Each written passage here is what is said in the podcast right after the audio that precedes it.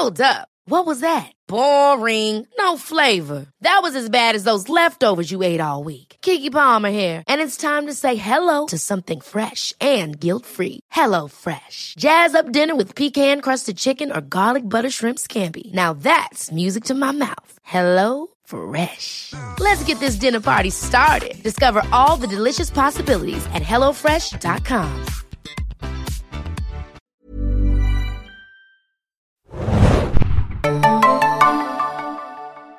Ahoi, hoi, liebe Serienjunkies und willkommen bei einem neuen Filmpodcast. Ich bin euer Marvel Serienjunkies Superheld Adam Awesome Arndt und mit mir dabei die hanseatische Heroin. Moin, Hanna hier, die aber wirklich mehr, mittlerweile vielleicht zu wenig Ahnung von Marvel hat. Ich weiß es nicht, aber ich würde sagen, eigentlich bin ich noch relativ gut aufgestellt, gerade im Vergleich zu allen Leuten bei uns in der Redaktion. Moin. Sehr gut. Wir besprechen The Marvels, wie es euch vielleicht gedacht hat, am, am der Einleitung den 33. MCU-Film. Äh, natürlich gibt's ja noch den ganzen Segen-Stuff und so ein paar Specials und so, aber im Filmbereich ist der 33.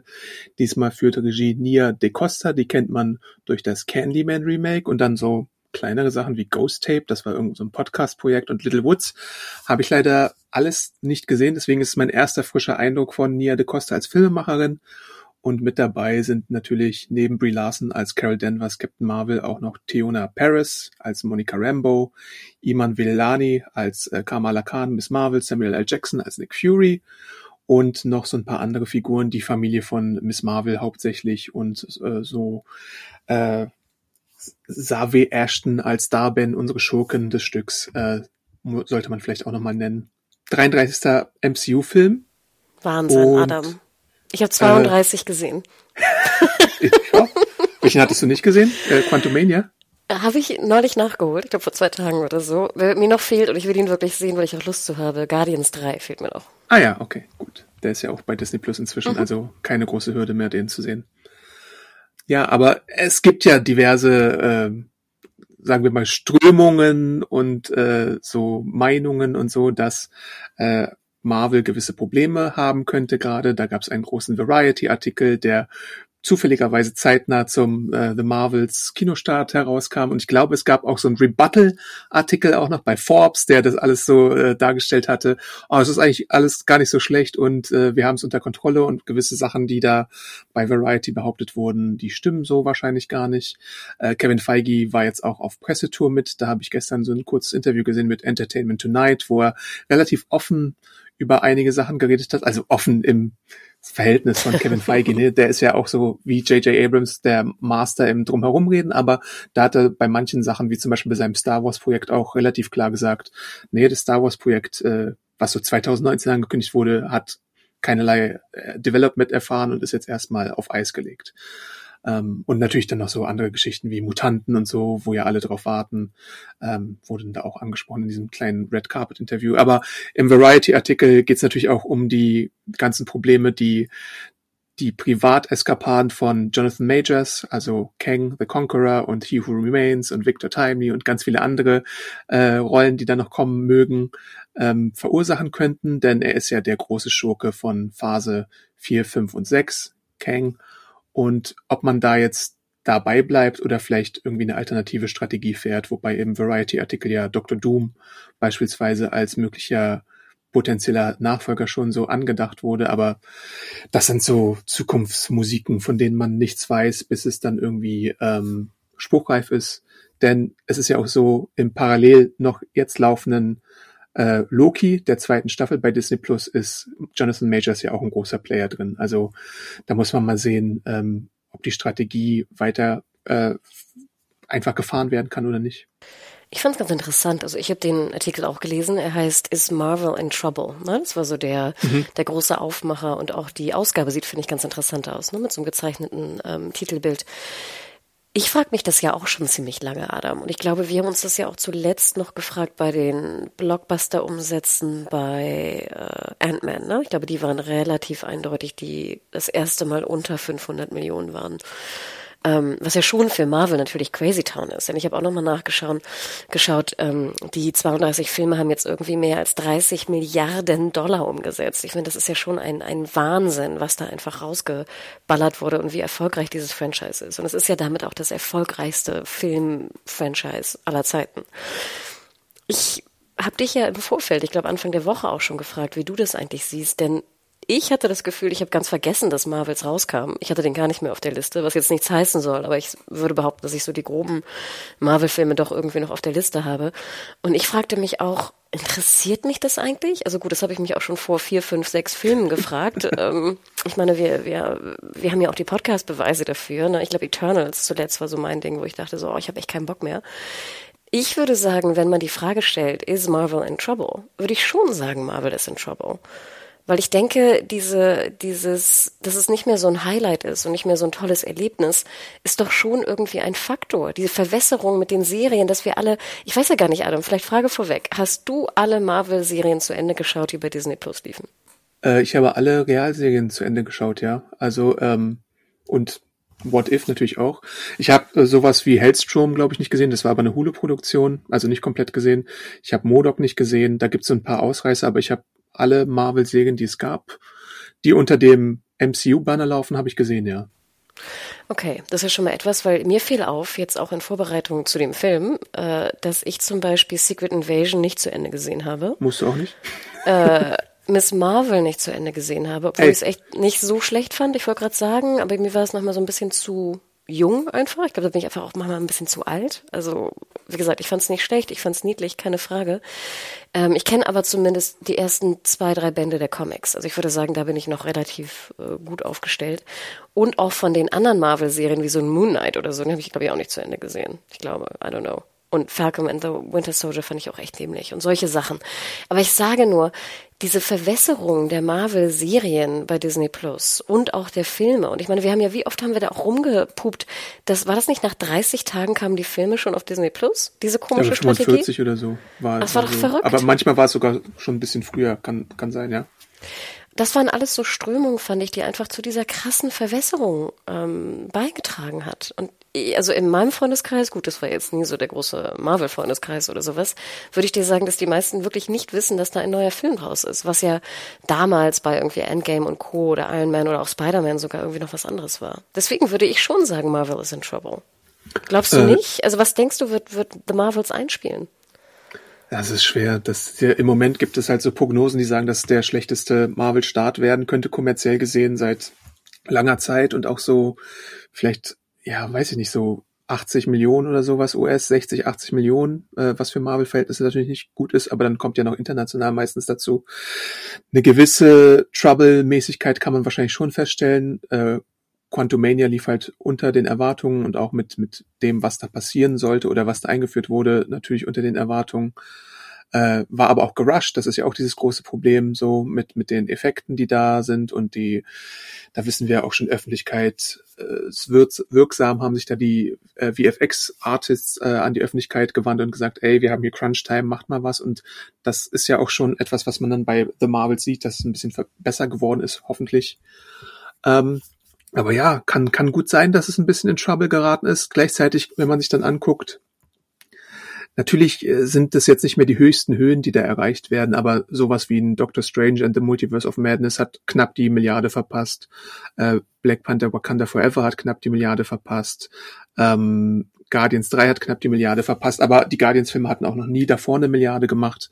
Also es läuft natürlich mal so, mal so. Es kommt noch die erhöhte Schwierigkeit hinzu, dass du jetzt in Phase 4 und 5 oftmals auch Figuren dann einführst, die noch bisher unbekannt waren, also sowas wie Shang-Chi und äh, Eternals und sowas, ähm, gleichzeitig aber natürlich auch immer noch diese Sequels dazwischen hast. Also es ist schwer zu sagen. Ich glaube, die meisten Firmen und Studios würden sich immer noch die Finger lecken nach den Zahlen, die Marvel trotzdem einfährt. Aber es ist natürlich deutlich in der Tendenz weniger geworden. Natürlich auch wegen Pandemie irgendwo, natürlich auch wegen Schauspielstreik vielleicht irgendwo, dass man die Promotion nicht so machen kann, wie man sie sich vielleicht gewünscht hätte, wobei da die Studios dann auch selbst schuld sind. Ähm, aber ja, es gibt natürlich einige Faktoren, die es Marvel auf jeden Fall erschweren, nochmal so zu alten Erfolgen oder Erfolgszeiten anzuknüpfen. Was ich ganz interessant fand, und da bin ich ja gar nicht so tief drin wie du, aber der Variety-Artikel endete sozusagen so ein bisschen mit dem Ausblick von Marvel. Und da wurde natürlich wieder Fox genannt mit X-Men, Wolverine, Fantastic Four und Co. Und da dachte ich auf einmal wieder so, ja, da habe ich schon Bock zu.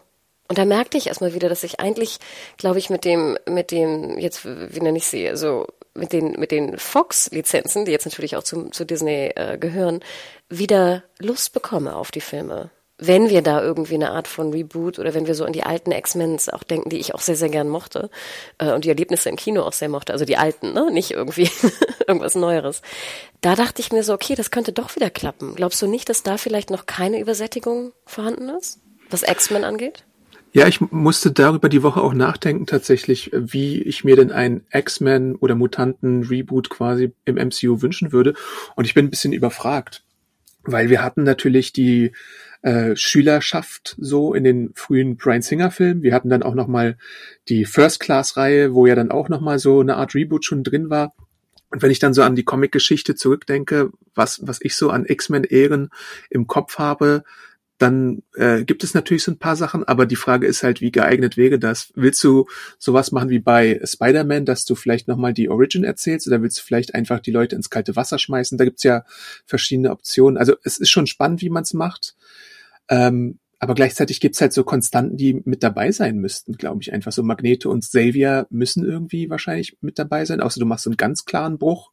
Und auch so die typischen äh, Mutanten wie Cyclops oder Jean Grey, Storm, solche Geschichten müssten eigentlich auch dabei sein. Deswegen, ähm, ich bin gespannt, was Kevin Feige, der ja auch seine Ursprünge da so als Junior-Producer oder Praktikant oder sonst irgendwas bei Fox hatte, äh, was er aus dieser ganzen Sache macht. Bei Fantastic Four bin ich noch ein bisschen skeptischer, weil da ja diese vorherigen äh, Versuche mm, oh Gott, ja. teilweise nicht so gut gelungen sind, obwohl ich von den Tim Story-Filmen ja irgendwie so, da ist so ein kleines Guilty Pleasure, die mochte ich eigentlich ganz gerne. Aber Fantastic Four ist mit die härteste Nuss, die man knacken müsste, glaube ich, äh, fürs MCU. Und deswegen weiß ich gar nicht. Also wenn du Dr. Doom gut machst, dann könnte es natürlich schon so Potenzial haben, aber ähm, muss man auch erstmal abliefern. Deswegen, äh, ja, bisschen Vorfreude ist da, ähm, aber man muss, man muss, man muss sehen, äh, wie das so wird. Nee, aber das dachte ich, da hätte ich irgendwie potenziell mehr Lust zu, als jetzt irgendwie Marvel. Ich weiß ja nicht, der, die, die nächste Planung der nächsten Filme ist ja auch schon da, ne? Kannst du ganz grob sagen, was jetzt nach The Marvels kommt? Ähm, nach The Marvels kommt jetzt ähm, Captain America 4 ist geplant, Deadpool 3 ist geplant, sowas wie Thunderbolts ist geplant, natürlich die nächsten Avengers-Teile, äh, Secret Wars, Kang Dynasty. Irgendwann wird auch noch ein dritter Doctor Strange-Film kommen, der aber, glaube ich, noch keinen Titel hat. Blade ist natürlich geplant, hat laut dem Variety-Artikel auch einige Phasen durchgemacht und äh, Drehbücher verworfen und so weiter.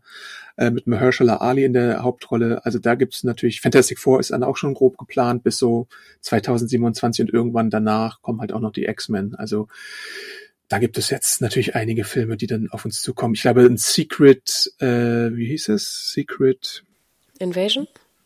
Ne, Secret Invasion war ja schon. Ach, Armor Wars, genau. Das sollte erstmal eine TV-Serie sein, wurde dann aber auch zum Film umgewandelt mit John, Don Cheadle. Ist auch noch irgendwo grob in der Mache und dann natürlich so ein paar äh, TV-Serien auch, äh, die da irgendwann kommen sollen, rund um Agatha und äh, also Agatha aus WandaVision und äh, so ein paar anderen Sachen. Wild. Also es wird nie enden, gefühlt. ähm, aber wir dürfen ja auch nicht vergessen, ich meine jetzt, äh, The Marvels hat 250 Millionen Budget gehabt ähm, wenn es nur in Anführungsstrichen wie Ant-Man 3 irgendwie bei der 500 landet, muss man ja auch sagen, dass es dann Geld verliert. Ne? Wir denken immer dran an die Pi mal Daumen-Regel irgendwie zweieinhalb Mal so viel. Du hast es ja eingangs schon gesagt, auch wenn die 850 oder 950 Millionen machen, ist es immer noch sehr, sehr, sehr erfolgreich. Bei 500 wird es schon knapp. Und der erste hatte die Milliarde geschafft damals auch, aber unter anderen Vorzeichen Prä-Pandemie und sowas war, womit ich jetzt persönlich damals auch nicht gerechnet hatte. Aber ähm, war er nicht auch kurz vor Endgame oder so? Da war doch so timingmäßig, war das auch ganz gut ja. bei Captain Marvel. Hm. Stimmt. Aber vielleicht sollten wir mal auf The Marvels dann zu sprechen kommen langsam. Stimmt. Machen wir einen Spoiler-Teil? Ich glaube ja, oder? Ja, auf jeden Fall. Das, also ich habe hier so ein paar äh, Notizen für den Spoiler-Teil, deswegen werden wir den auch dann ankündigen, wenn es soweit ist. Deswegen erstmal allgemeines äh, Geplänkel. The Marvels, wie ich schon erwähnt habe, es geht um das Trio an Superheldinnen und es ist so eine Art Körpertausch-Actionfilm am Anfang, denn die Kräfte von Carol, Kamala und Monika sind durch verschiedene Aspekte, die zufällig Sinn ergeben, miteinander verknüpft, denn sie basieren alle so auf Licht und Energie und die Schurkin äh, des Stücks hier, unsere Darben, gespielt von Zoe Ashton, äh, findet ein Artefakt, das der zweite Teil quasi des Armreifs ist, den Miss Marvel an ihren Händen trägt und den Miss Marvel von ihrer Großmutter damals geerbt hatte. Und durch dieses Ding wird dann diese ganze Körpertauschsache aktiviert und Carol und Kamala tauschen die Plätze, was man auch schon am Ende von Miss Marvel gesehen hat. Ähm, deswegen äh, sollte man dazu sagen, dass der Film ein Sequel ist zu Captain Marvel, Miss Marvel Wonder Vision, bisschen Secret Invasion, aber auch nur, weil Nick Fury dabei ist. Und äh, das sollte man dann bestenfalls gesehen haben, könnte aber auch klappen, ohne es gesehen zu haben oder alles gesehen zu haben. Denn der Film gibt sich ja Mühe, dass man äh, das so einsteigerfreundlich wie möglich macht und die Zuschauer dann äh, bei den wichtigsten Aspekten nochmal abholt, wie zum Beispiel durch einen Recap von Kamala, die als Marvel-Fangirl äh, so präsentiert wird. Und ähm, Darben hat dieses Armband jetzt, weil äh, ihr etwas widerfahren ist, was mit Captain Marvels Taten zu tun hat und jetzt möchte sie ihrem Volk, die Kree, quasi äh, Ressourcen wieder zurückholen und damit hat dieses Armband dann vielleicht etwas zu schaffen, ähm, was natürlich die Heldinnen nicht so wissen, aber es ist dann halt so. Das ist so die ganz grobe Herunterbrecherei vom Plot wahrscheinlich. Ähm, ich glaube, sehr viel komplexer wird es auch nicht, Adam. Ja, stimmt. Aber kurze, kurze Info dazu. Also Miss Marvel hatte ich ja, wie gesagt, ich glaube, zwei, drei Folgen gesehen, ähm, konnte dem aber ganz gut folgen. Wo ich echt stutzig wurde, war, dass ich überlegen musste, welche Kräfte denn hier ähm, Captain Rambo wirklich hat oder hatte und warum jetzt sie so pupig ist mit Captain Marvel. Das mhm. habe ich überhaupt nicht mehr drauf gehabt, obwohl ich ja Wonder Vision, ich glaube, sogar zweimal gesehen habe und auch sehr, sehr mochte. Ähm, Captain Marvel damals im Kino gesehen habe und nicht mochte. Aber ich dachte mir so, bei, Kama äh, bei Miss Marvel konnte ich komplett folgen, aber bei äh, Captain Marvel und Rambeau war ich irgendwie so ein bisschen lost. Weil ich fand ja. auch, dass Lee Brassen, äh, Lee Brassen, genau, Lee. Brie Larson. Brie Larson, so. Ähm, dass sie auch irgendwie ich finde, sie hat sehr viel besser gespielt als im ersten Teil. Ich fand sie ja sehr hölzern im ersten Teil. Aber ja. es war doch einfach ein sehr, sehr großer Unterschied. Und also diese beiden Punkte, die Kräfte von Rambeau und die Interaktion und Dynamik zwischen Rambeau und Captain Marvel, äh, ich habe die nicht geschnallt.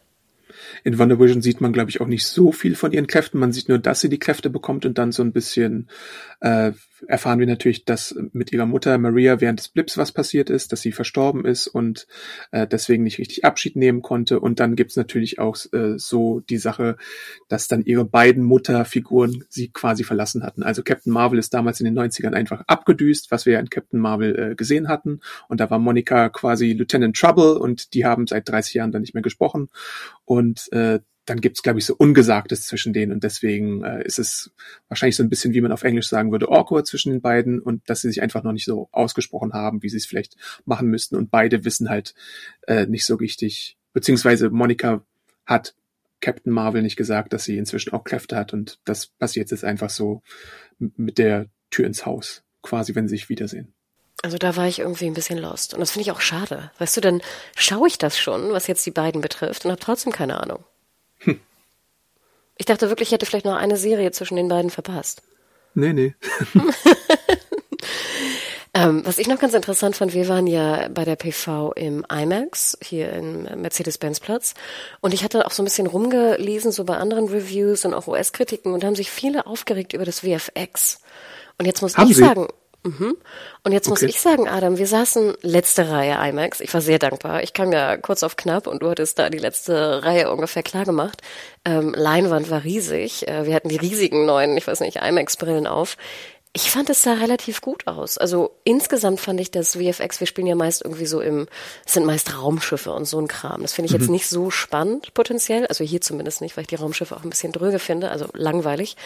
Ähm, aber ich fand von der Qualität her, soweit ich das beurteilen kann als nicht Expertin in dem Bereich, finde ich sah das sehr, sehr gut aus. Und ich fand die Effekte auch mit dem, mit dem 3D waren echt gelungen. Und jetzt weiß ich nicht, saßen wir einfach gut? Haben nur wir es im IMAX gesehen, äh, im IMAX gesehen und viele nicht? Äh, ich, ich verstehe die Kritik nicht ganz, weil bei, bei hier, ähm, bei Ant-Man und sowas und auch bei vielen anderen äh, Filmen oder Serien jetzt zuletzt, also wir denken an She-Hulk oder so, kann ich die Kritik ja absolut unterschreiben und ich war selber teilweise geschockt. Aber äh, gestern in, äh, vorgestern in der PV würde ich sagen, Nö, ich finde es sah gut aus. Ja, also Artman müssen wir nicht drüber streiten. Das sieht teilweise schlecht aus, scheiße aus. Ähm, aber da kam, glaube ich, diese Crunch-Time so richtig zum Tragen. Aber hier bei The Marvels hatte ich jetzt wenig auszusetzen, außer es gibt natürlich immer wieder, wenn du wirklich im Weltraum bist, so ein bisschen diese Floating-Sache äh, oder so, dass du so ein bisschen künstlich aussehen musst. Aber das ist nun mal so, wenn du den ganzen Körper dann in CGI erschaffst. Also das wäre jetzt kein Kritikpunkt, den ich irgendwie den Film zur Last legen würde. Ähm, und also das sieht deutlich besser aus als einiges, was Marvel in letzter Zeit hm. abgeliefert hat. Und auch so diese, diese Körpertausch-Schnitt-Momente, äh, die dann viele der Action-Szenen im ersten Teil so ausmachen, die fand ich auch gelungen. So vom Schnitt-Timing her hat mir das gefallen. Ähm, wenn sie dann halt, sobald sie ihre Kräfte benutzen, ist es halt so, dass sie dann Positionen tauschen.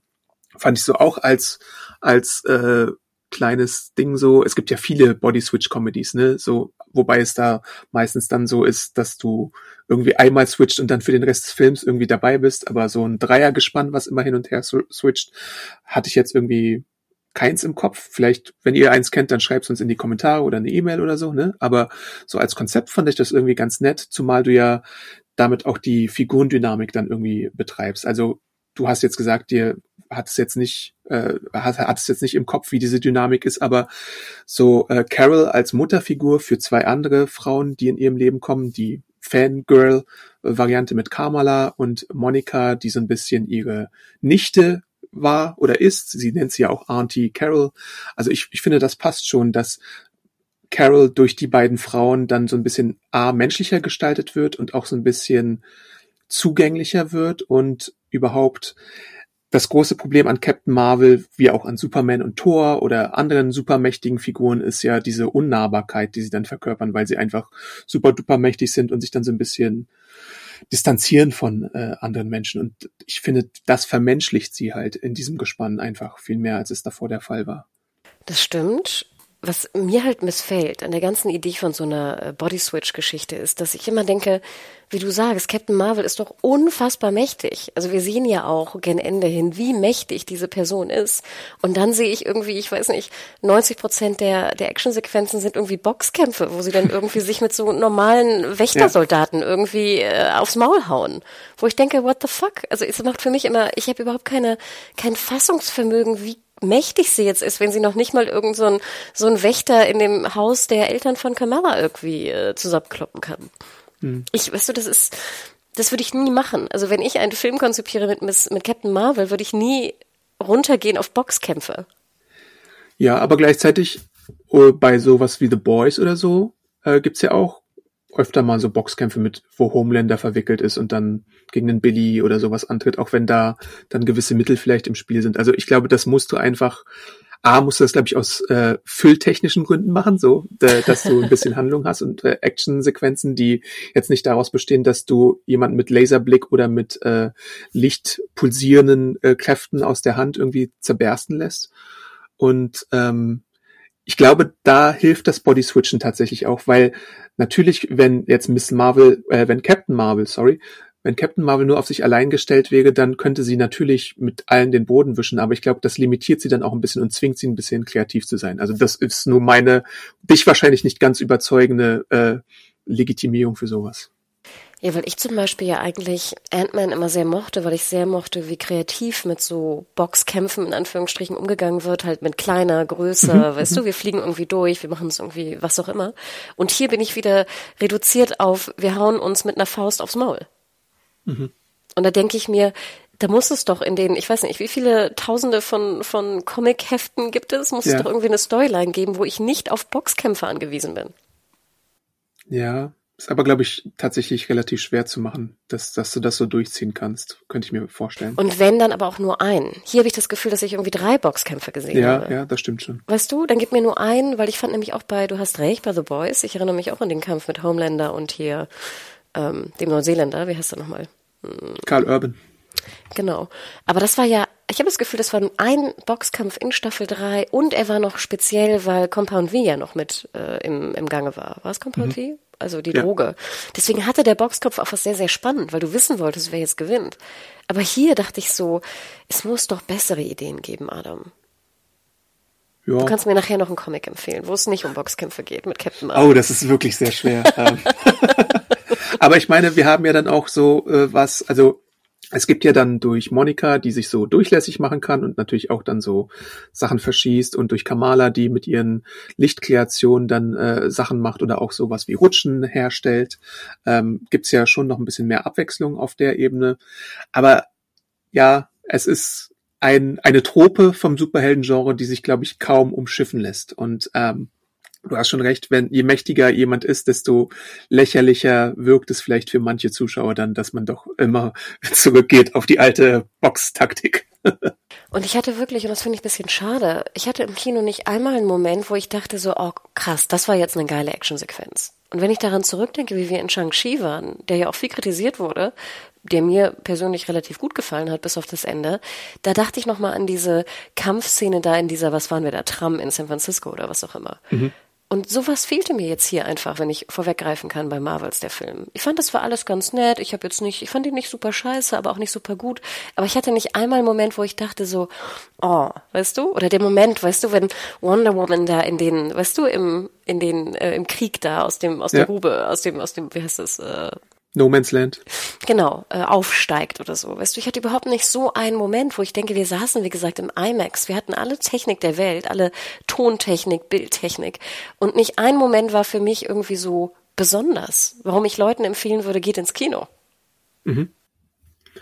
Aber ich finde, der Vibe macht dann ein bisschen was her. Also natürlich kann man diese, diesen Kritikpunkt anbringen mit den Kämpfen und man stumpft natürlich auch irgendwann ab. Also ich zum Beispiel ähm, erinnere mich noch, als ich damals Arrow begonnen hatte, die Kritiken zu schreiben, da habe ich immer die Choreografie gelobt und dann irgendwann in Staffel drei, vier oder fünf äh, habe ich dann gesagt, oh, das war jetzt aber lame, weil immer wieder die gleichen Kämpfe sind.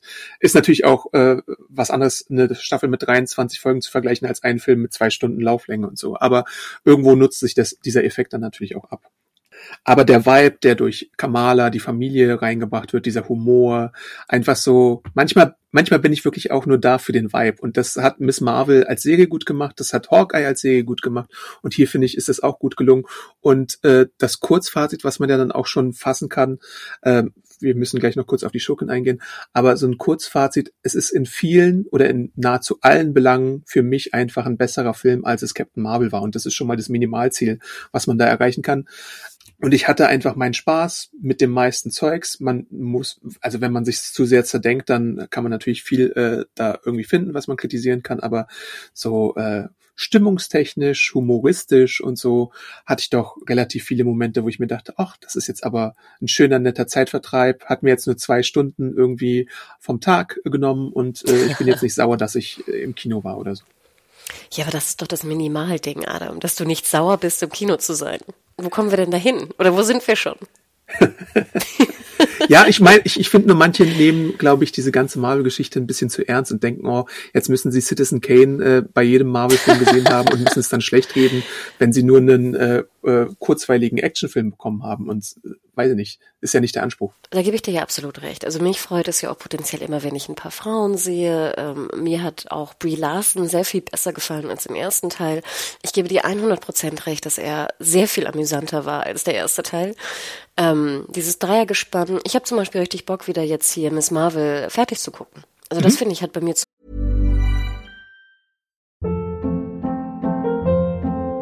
Hold up. What was that? Boring. No flavor. That was as bad as those leftovers you ate all week. Kiki Palmer here, and it's time to say hello to something fresh and guilt-free. Hello Fresh. Jazz up dinner with pecan-crusted chicken or garlic butter shrimp scampi. Now that's music to my mouth. Hello Fresh. Let's get this dinner party started. Discover all the delicious possibilities at hellofresh.com. Zum Beispiel auch äh, funktioniert, da würde ich mich drauf freuen. Ähm, ich finde, es war nett. Wie gesagt, ich fand die Effekte im IMAX cool. Wenn ihr irgendwie an günstig, in Anführungsstrichen, IMAX-Tickets kommt, geht rein im IMAX. Äh, fand, ich fand es sehr schön. Ich, ich mochte es mit dir auch wieder im Kino zu sein. Wir haben manchmal so ein bisschen geschmunzelt. Ich finde, wir haben nicht viel gelacht, aber wir haben klein gelacht. Ähm, ich fand es auch nett, aber ich glaube, ich muss einfach halt, wie gesagt, das sage ich glaube ich jedes Mal im Podcast, realisieren, dass ich irgendwann da raus bin, weißt du? Also dass mhm. es irgendwann nicht mehr für mich gemacht ist. Aber ich gebe dir recht, dass er sehr viel besser war als Captain Marvel. Und es würde mich stören, wenn der irgendwie 1,1, 1,3, was auch immer Milliarden eingespielt hat und dieser hier jetzt irgendwie nur, ich weiß nicht, 500 Millionen oder so. Das würde mich schon stören. Ja, wäre auf jeden Fall schade, weil er hätte es verdient, da ein bisschen äh, abzusahnen, wo andere vielleicht mehr abgesahnt haben. Was mich auch stört, und ich sage es jetzt schon vor dem Spoiler-Teil, es ist ja wirklich sehr, sehr auffällend, dass da nur Frauen drin sind und nicht weiße Männer. Das ja. ist wirklich sehr, sehr auffällig. Ähm, und mich würde schon stören, also jetzt unabhängig davon, ob ich das gut oder schlecht finde. Ich finde, es ist mal ein Tick fast zu übertrieben. Ich hätte das bisschen organischer und vielleicht langsamer gemacht, in Anführungsstrichen, aber natürlich finde ich es ganz interessant. Aber es stört mich jetzt schon, dass wenn der Film nachher unter 500 Millionen bleibt, heißt es wieder, ja, die Frauen und die nicht weißen Männer sind schuld. Das will keiner sehen. Und das stört mich so daran, Adam. Ja, verstehe ich. Und ich finde, das hätte man sehr viel smoother machen können. Nicht so holzhammermäßig. Ein bisschen smoother, ein bisschen geschmeidiger. Hm. Bisschen smoother und bisschen geschmeidiger hätte man vielleicht auch die Schurken gestalten können. ähm, Darben, äh, die ich schon mehrfach erwähnt hatte. Ich weiß nicht, woran es liegt, aber ich habe so eine Theorie, die kann man aber auch easy widerlegen. Ich finde einfach, die Cree sind im Kino zu langweilige Schurken.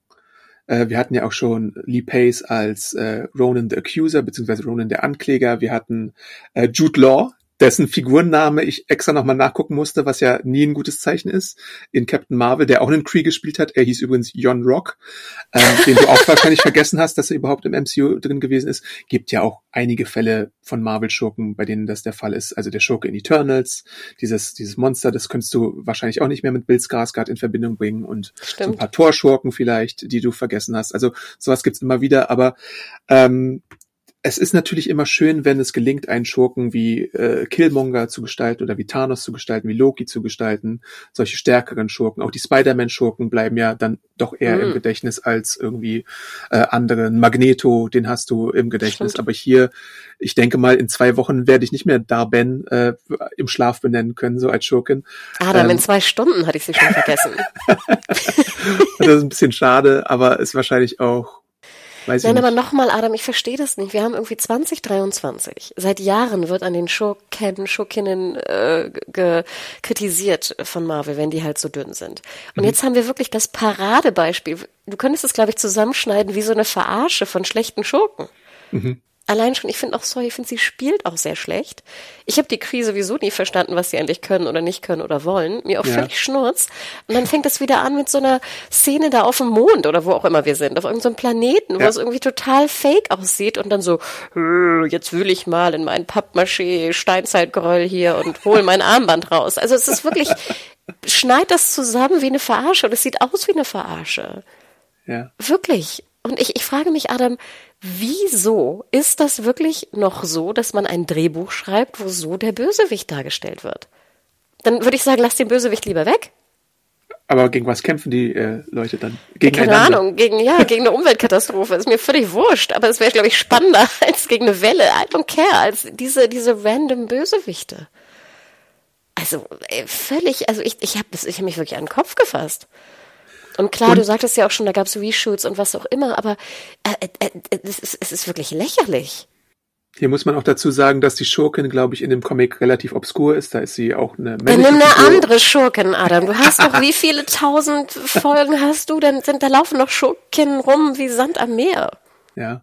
Du kannst selbst, gib meinem Nachbarn hier so einen Hammer und der sieht gruseliger aus. also wir halten fest, Schurkin, not the best. würde, ich würde machen, wir können gerne mal so ein Ranking machen. Also ich würde sagen, sie rangiert in den Top 3 der schlechtesten Schurken bei mir. Okay. Ja. Irgendwo, ja, Top 3, Top 5 vielleicht. Ich weiß nicht. Da, da gab es schon auch so ein paar Lachnummern auf jeden Fall äh, bei Marvel. Das, das äh, ist manchmal ein Problem und oft ein Problem, aber sei es drum. Also Kurzfazit, wir beide fanden es relativ unterhaltsam, kurzweilig, besser als den ersten Teil. Ähm, gibt natürlich auch dennoch ein bisschen Probleme und so Potenzialverschwendung und sowas. Und äh, gleich jumpen wir dann mit unseren äh, Energiebändern und mit unseren Energiekräften und Lichtkräften in den Spoilerteil, denn da gibt es so ein paar interessante Sachen zu besprechen, ähm, die ich mir dann hier notiert habe, inklusive, ja, es gibt Abspann, eine Abspannszene, oh. muss man ja sagen. Also es gibt nichts ganz am Ende außer ein Geräusch. Das kann ich, glaube ich, so schon mal sagen. Also eine wichtige Szene im Abspann, beziehungsweise eine Szene im Abspann halt, wie wichtig die ist, dann kann ja jeder für sich entscheiden, aber äh, seid gewarnt, dass es dann noch was gibt, wie meistens bei Marvel. Und wenn ihr Pipi müsst, ihr müsst nicht bis ganz zum Schluss warten. Genau. Also diesen einen Ton könnt ihr euch auch schenken. Ja. Oder euer Kumpel oder Freundin oder was auch immer, erzählt euch den. Geht auf Klo. Genau. Dann also Spoiler. Spoiler Switch, Adam. Switch, Miau, Switch, miau. Switch, Switch. Ja, also vielleicht kurz, äh, weil wir es noch nicht so erwähnt haben, es war jetzt auch nicht so super der Spoiler oder so, weil die Poster es ja schon verraten haben. Goose kehrt natürlich zurück, diese Alien-Katze von der Rasse der Flirken und äh, ist jetzt bei Nick Fury oben da in der Saber-Raumschiffbasis unterwegs. Äh, irgendwann werden Eier gefunden und dann tauchen ganz viele mehr Flirken auf und zur Musik von Memories äh, werden sie dann benutzt, um äh, die Notfalltransportschiffe zu ersetzen, denn die Flirken können natürlich die Menschen und Aliens, die da arbeiten, äh, verschlingen und so Platz sparen an einem Notfalltransporter. Und das war dann auch so das ungefähr das, was die Flirken dann im Film ausmachen. Was haben die geraucht, als sie sich das ausgedacht haben? Wir produzieren jetzt mehr Flirkens und wir müssen etwas evakuieren und als Evaku Evakuierung schlucken die Flirkens die Menschen. Wir packen alle Katzen in ein Raumschiff und nachher kommen die wieder raus. Was? Ich habe also, mir was- spätestens gesehen, äh, ge gedacht, als ich diese Eier gesehen habe, dass, dass die für diesen Zweck dann gebraucht werden, weil ja dann irgendwann schon so äh, klar wurde, oh oh, unsere Schiffe gehen langsam zur Neige, äh, deswegen müssen die Flirkens herhalten. Fand ich ganz nett. Ich bin jetzt nicht der größte Katzenfreund, wie die Leute, glaube ich, schon wissen. Ich bin eher der Hundemensch, aber so die Leute, die den ersten Teil gesehen haben und Goose mochten, ich glaube, die haben ihre Freude daran. Äh, äh, more power to, more cat power to you, sage ich mal so. Äh, es ist, ist okay, aber ja, Aber das glaube ich gar nicht, Adam. Denn ich finde, das ist auch wieder, ich finde, Goose musst du relativ so äh, vorsichtig einsetzen, weißt du, in kleinen Dosen. Und jetzt ballerst du dieses ganze Katzen-Verschlingen-Ding. Also erstmal wird mir da immer so potenziell schlecht, wenn ich diese Tentakel sehe, die dann so Ja. Machen. Also ich finde das wirklich auch eklig. Also ein, zwei Mal kann ich das gucken, kein Problem. Aber wenn es, es war ja jetzt irgendwie 50 Mal im Film oder Ja. so. Da kriege ich irgendwann so ein bisschen, habe ich es drüber. Ich fand auch dort sah man Special Effects mäßig, dass es eher ein bisschen schlechter war mit diesen Tentakeln und auch den ganzen Katzen, die da rumliefen, wo ich denke, wenn ihr das VFX-mäßig nicht hinkriegt, dann lasst die Szene doch lieber weg. Ich fand, die war völlig unnötig. Oder kürzer. Aber ich, ich fand diese, diese ganze Evakuierungsszene war ganz schön lang. Im Sinne von, irgendwer dachte, das ist irgendwie totlustig. Und ich glaube, niemand fand es wirklich lustig.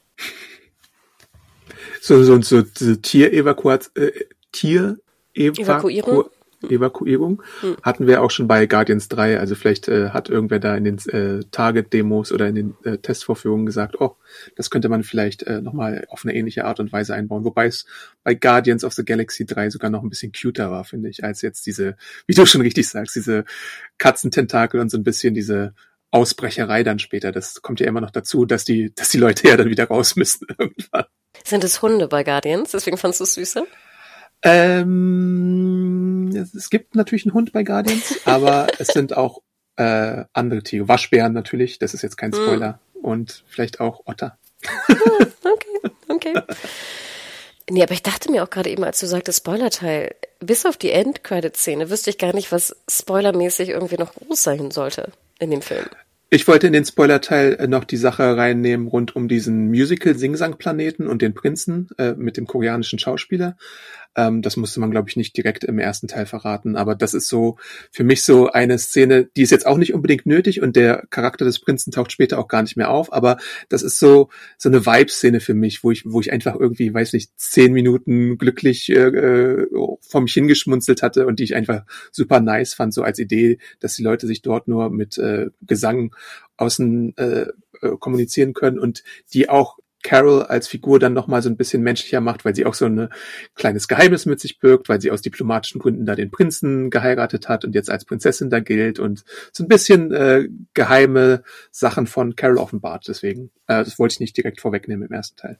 Ich fand es auch ganz nett. Ich hätte mir gewünscht, dass es dann auch fast durchgezogen worden wäre mit dem Singsang. Ähm, aber es wirkte für mich echt wie so eine Star Trek-Folge, wo sie halt auf einem Planeten landen, wo irgendwas Besonderes ist. Also Ja. und dann kam wieder irgendwie der Angriff von hier ähm, äh, Lady mit dem Hammer, ähm, die auch wieder viel zu lang war. Und ich dachte mir, ugh, ugh. Also das, äh, wie gesagt, ich, ich, ich wüsste gar nicht, was ich spoilern sollte, weil die Geschichte so dünn war. Hm. Sorry. Ja, also äh, es demonstriert natürlich die Gesangstalente von so einigen Beteiligten und äh, Kamala äh, wippt da so und freut sich über alles. Ü überhaupt die, die Freude von Kamala finde ich ja meistens ansteckend. Äh, aber ein anderer Teil, den ich auch noch für den Spoiler-Teil hier reserviert habe, und jetzt kommen wir auch langsam so zum Showdown und zu den Post-Credit-Szenen, ist, ähm, es ist ja so, dass der große Endkampf stattfindet, die drei sich zusammentun müssen. Ähm, erstmal sieht es so aus, als würden sie Darben bei ihrem Unterfangen unterstützen, denn es geht ja auch darum, die Sonne von Hala, dem Heimatplaneten der Cree, neu zu entfachen, weil Carol als Annihilate, oh Gott, ich habe heute Sprachprobleme, aber es ist auch schwer, Annihilator, Annihilator, Annihilator äh, dafür verantwortlich war, dass äh, deren Sonne quasi ausgelöscht wurde oder nicht mehr so funktioniert, wie sie sollte. Und deswegen gibt es eine Atmosphäre, die für sie toxisch zu atmen ist. Und ähm, da Ben setzt halt alles daran, die Ressourcen für den Planeten wiederherzustellen und äh, so.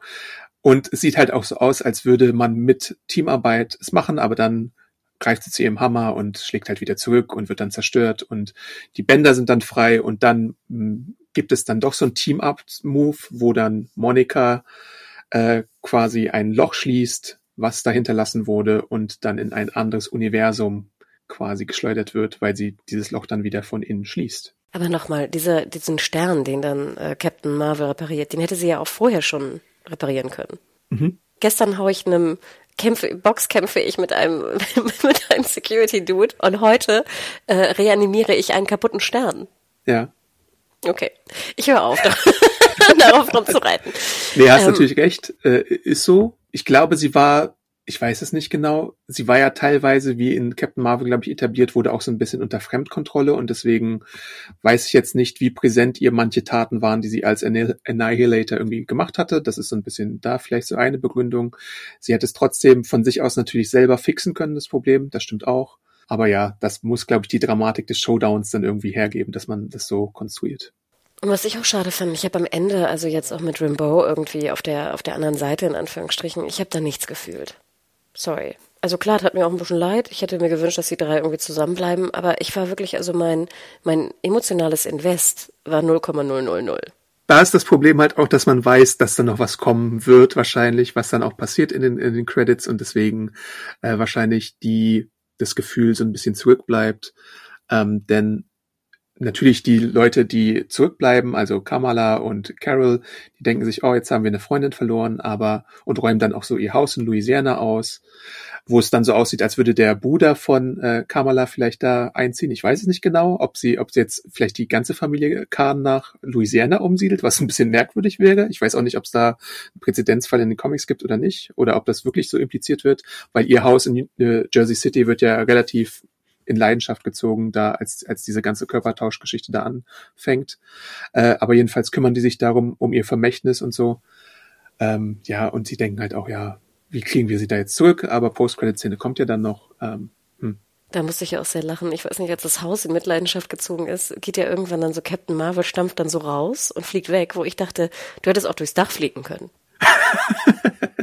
ja, ich frage mich ja, obwohl ich glaube, es gibt äh, in, in Miss Marvel ja Damage Control, die sich um sowas kümmern, wenn irgendwie Superhelden, und auch in Spider-Man gab sie schon, wenn Superhelden und Superschurken Chaos anrichten. Also da gibt's vielleicht eine Kompensation oder sonst irgendwas, aber wenn ich mir jetzt vorstellen würde, ich wäre eine normale Familie im Marvel Universe, na, Nick Fury wird da vielleicht auch noch was tun. Aber wenn ich, wenn ich jetzt nicht so Teil der, der Khans wäre, dann würde ich ja fragen, wer ersetzt mir jetzt hier irgendwie den ganzen Schaden, den die Penner hier angerichtet haben, während sie mein Haus verwüsten. Es gibt bestimmt so einen, so einen Fonds oder so, weißt du, der dann ein, ja. eingreift.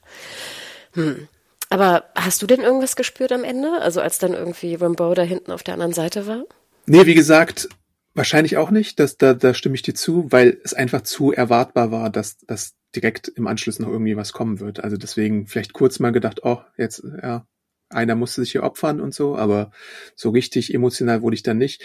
Ich finde aber, und das ist eine Wiederholung, es ist halt der Film mit den meisten Hacks in einem, in einer Marvel-Erzählung bisher, denn immer wo Kamala und die Eltern dann irgendwie nach kurzer auseinander Zeit auseinander wieder zusammenkommen, dann wird sich umarmt und wird sich irgendwie gedrückt und sowas. Und das ist, ist dann auch wieder so ein äh, Teil, den ich irgendwie ganz gerne mag, dass diese Wärme der Kahns dann immer wieder durchscheint in, in so kleinen Momenten. Ähm, das hat mir irgendwie ganz gut gefallen. Und sie sind halt so der emotionale Anker für mich auch des Films. Also weiß ich nicht, das, das funktioniert einfach, weil ich irgendwie auch großer Fan der Serie und der Figuren bin, wie man ja auch merkt. Wahrscheinlich äh, anderen geht das vielleicht anders, aber ich persönlich mag's halt einfach. Hm. Als du das sagtest mit Hugs, dachte ich erstmal so, hä, was denn für Hugs? habe das gar nicht verstanden, sorry. ähm, aber du hast schon recht. Das war, ich mag die Familie auch sehr gern. Ich mag die Mutter vor allem sehr gern. Ähm, und das hat auch alles funktioniert bei mir. Musste ich jetzt irgendwie sehen, wie sich drei Frauen permanent umarmen? Nein, musste ich nicht. Ja. Aber es war irgendwie ganz sweet. So, wir kommen jetzt zu einer Szene, wo ich den Eindruck hatte, normalerweise wäre die die Mid-Credit-Szene gewesen, aber man wollte nicht, dass die äh, Kinozuschauer sie verpassen.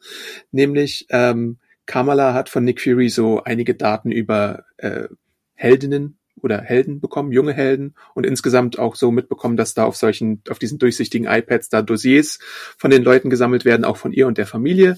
Und nun äh, äh, versteckt sich in so einer dunklen Lagerhalle, die von einer gewissen Kate Bishop betreten wird und macht auf Nick Fury und fragt ihr sie, äh, ob sie denn nicht ein Team mit ihr gründen möchte, wie in Iron Man auch schon damals geschehen, ganz am Anfang des Marvel Cinematic Universe und äh, ist dabei natürlich so ein bisschen clumsy und awkward mit dabei, aber äh, macht das trotzdem irgendwie ganz charmant. Und was jetzt passiert, ist halt, was seit Phase 4, glaube ich, würde ich sagen, dann immer wieder in einigen Filmen äh, angestoßen wird, was ich ja auch immer wieder erzählt habe in Spoilerteilen zu vorherigen Besprechungen, dass die Young Avengers dann jetzt mal endlich offiziell zusammengestellt werden und Kamala wird dann wohl eine Rolle spielen, genauso wie Kate Bishop, genauso wie, was weiß ich, wahrscheinlich der Hulk-Sohn, den wir in She-Hulk gesehen haben, wie der Captain America Enkel von dem ersten Captain America, an dem experimentiert wurde, wie die Kinder von Scarlet Witch, äh, die wir auch schon gesehen hatten in WandaVision. Und da gibt's bestimmt noch ein, zwei Beispiele, die ich jetzt im Kopf gerade nicht habe, aber Young Avengers wird irgendwann entweder noch ein geheimes Projekt im Serienformat werden oder als Film angekündigt werden, würde ich mir vorstellen. Oder vielleicht behalten sie es auch für äh, Secret Wars oder Kang Dynasty, ich weiß es nicht genau. Ähm, ich würde mir aber fast vorstellen, dass sie da noch ein eigenes Projekt komplett draus machen werden irgendwann. Du hast es ja immer wieder erwähnt mit den Young Avengers. Ich konnte mir das nicht so ganz vorstellen. Ich sah dann immer diesen furchtbaren, du hast auch X-Men? Diesen furchtbaren Film da mit Kate Mara und Co. Fantastic Four. Fantastic Four, sorry. Uch, das sah ich immer vor mir und dachte mir, oh Gott, bitte nicht sowas. Obwohl, da waren sie schon so Teenager, ne? So ein bisschen älter genau. vielleicht sogar. Aber jetzt, als das Aufeinandertreffen von Kamala und ähm, Kate Bishop war, dachte ich so, ja, ich glaube, das würde ich sehen. Ich finde ein bisschen merkwürdig, dass die beiden gerade im Halbdunkel sich relativ ähnlich sehen. Ich hoffe, das klingt nicht böse von mir, aber ich finde schon, dass es irgendwie auch so ein bisschen ähnlicher Typ ist. Ist ein ähnlicher ähm, Typ auf jeden Fall, ja. Aber ähm, ich dachte mir so, also erstmal freue ich mich irgendwie Hawkeye wiederzusehen. Ähm, Und Pizza Dog, sorry, den habe ich noch vergessen, deswegen, das Allerwichtigste. Ja, natürlich, Pizza Dog, du hast absolut recht. Ich dachte auch wieder an die schönen Momente, die ich hatte, als ich den Comic las, also weiterhin Empfehlung auch da natürlich zu. Aber da dachte ich mir so, ja, okay, ich glaube, den möchte ich sehen. Und ich fand auch, kann ich jetzt schon vorweg sagen, die Schauspielerin von Kamala, äh, wie hieß sie nochmal? Sorry. Iman Velani. Ich fand, sie war mit Abstand die beste. Ja. Sie hat für mich den Film getragen. Und das hätte ich ja. nie gedacht im, in, uh, Never Ever. Und wie gesagt, also das ist jetzt auch mein Fazit. Ähm, ich werde äh, Miss Marvel wieder äh, weiter zu Ende gucken und ich freue mich, sie wiederzusehen. Yay. Yay.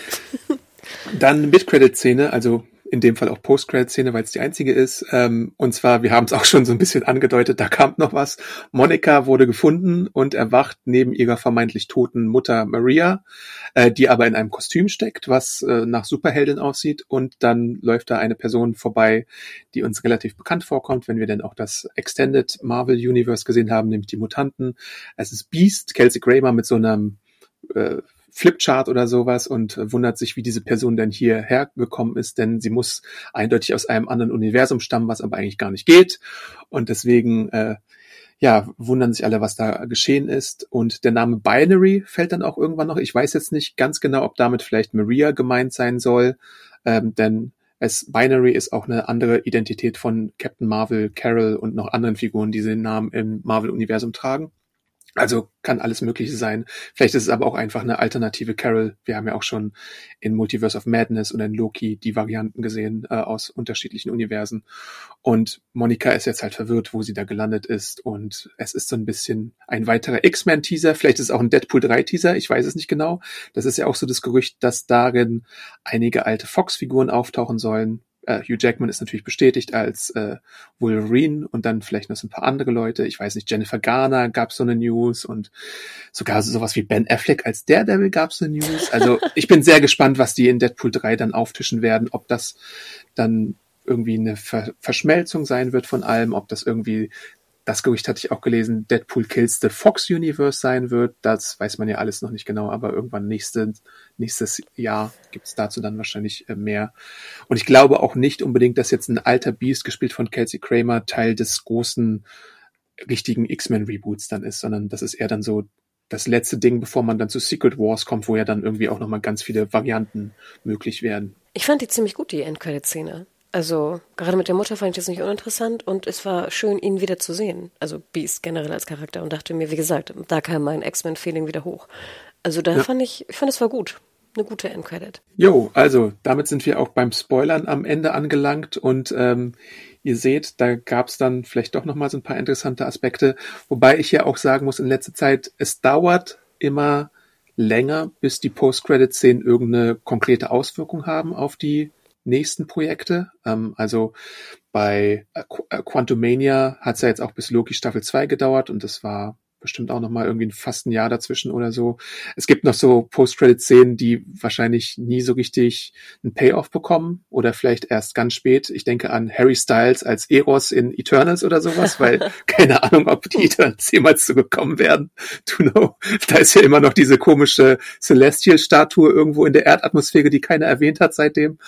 Deswegen muss man wirklich mal abwarten, äh, was daraus noch gemacht wird. Und natürlich kannst du dann äh, durch das Multiversum auch diverse Sachen irgendwann dann rebooten, wenn du möchtest. Also kannst natürlich auch so Crisis of Infinity Earth mäßig dann alle zurückholen, die du zurückholen wolltest, in verschiedenen Varianten oder in alten Varianten. Und die Zeitreise macht ja sowieso vieles möglich. Also eigentlich geht alles, was sich irgendwer vorstellen kann und was das Budget erlaubt. Hm. Wie viele Sterne hast du gegeben in deiner Review, Adam?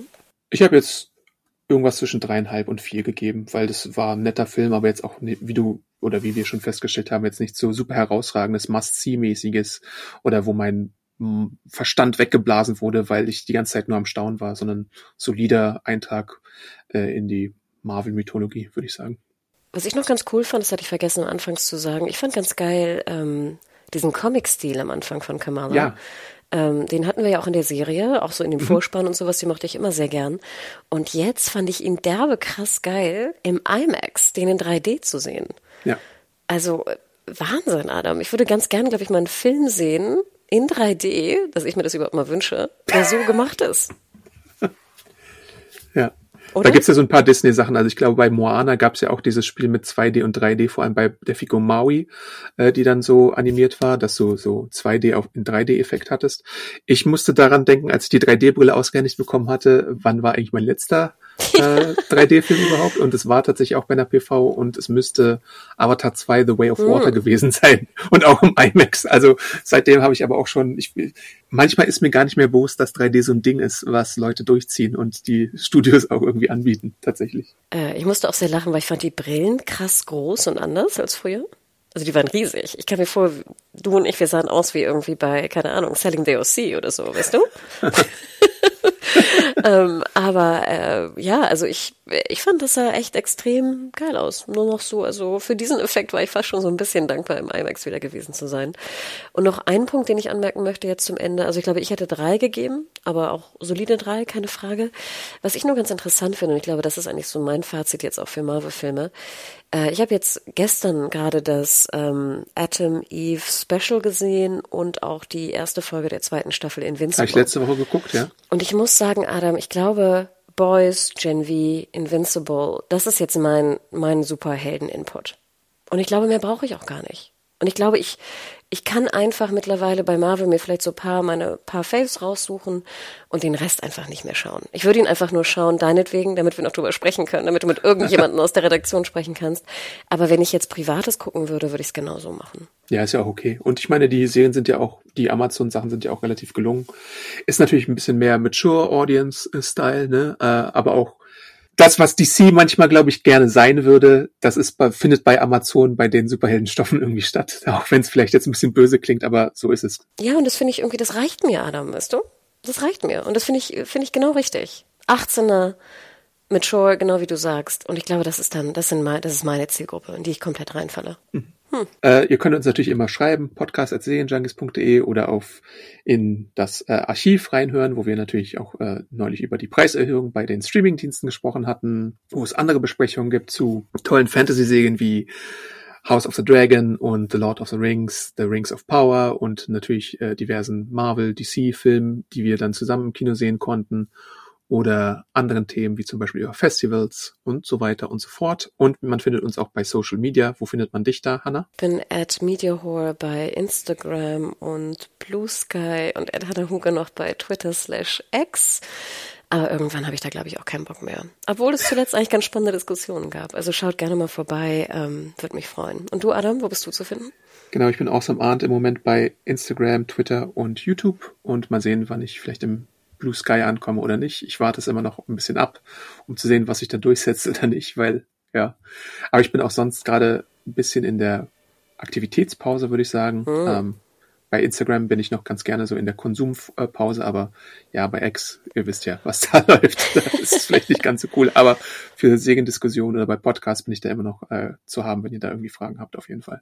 Genau, und wenn ihr Lust habt, wir haben auch einen WhatsApp-Channel, also wenn ihr euch da langweilen solltet, äh, wir posten da so zwei, maximal drei äh, News am Tage. Da könnt ihr auch kleine äh, Emojis lassen. Ähm, also schaut mal bei WhatsApp vorbei, wenn ihr Lust habt. Danke dafür. Juti, und dann hören wir uns hoffentlich demnächst bald wieder mit irgendeinem anderen spannenden Serien- oder Filmthema. Und Invincible, ja. Invincible. ja, vielleicht. also macht's gut. Ciao, ciao. Bis dann. Ciao. Adam, du hast wieder Artefakt gesagt, oder? A Artefakt. Das ist völlig möglich, ja.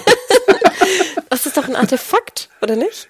Ja, aber das ist, das ist so ein, so ein Ding, das ist so tief in meinem Sprachgebrauch falsch drin, dass ich es, glaube ich, schwer raus. Warum eigentlich? Warum ist es Hazard und also warum sind die Metroid, Metroid, Predator, Predator, so, so, so eine Sachen. Ich fragte mich, heißt sie Carmela oder Camilla? Oder Ka du hast sie, glaube ich, immer so Kamala, aber heißt sie nicht Kam Kamala? Kamala? Also Kamala. Ja, sie ja. nicht Potato, Potato. ich, ich, war immer verwirrt, aber ne, finde ich immer witzig, diese A's. Ah, La Lazarett. Laza Lazarett. La, ja. La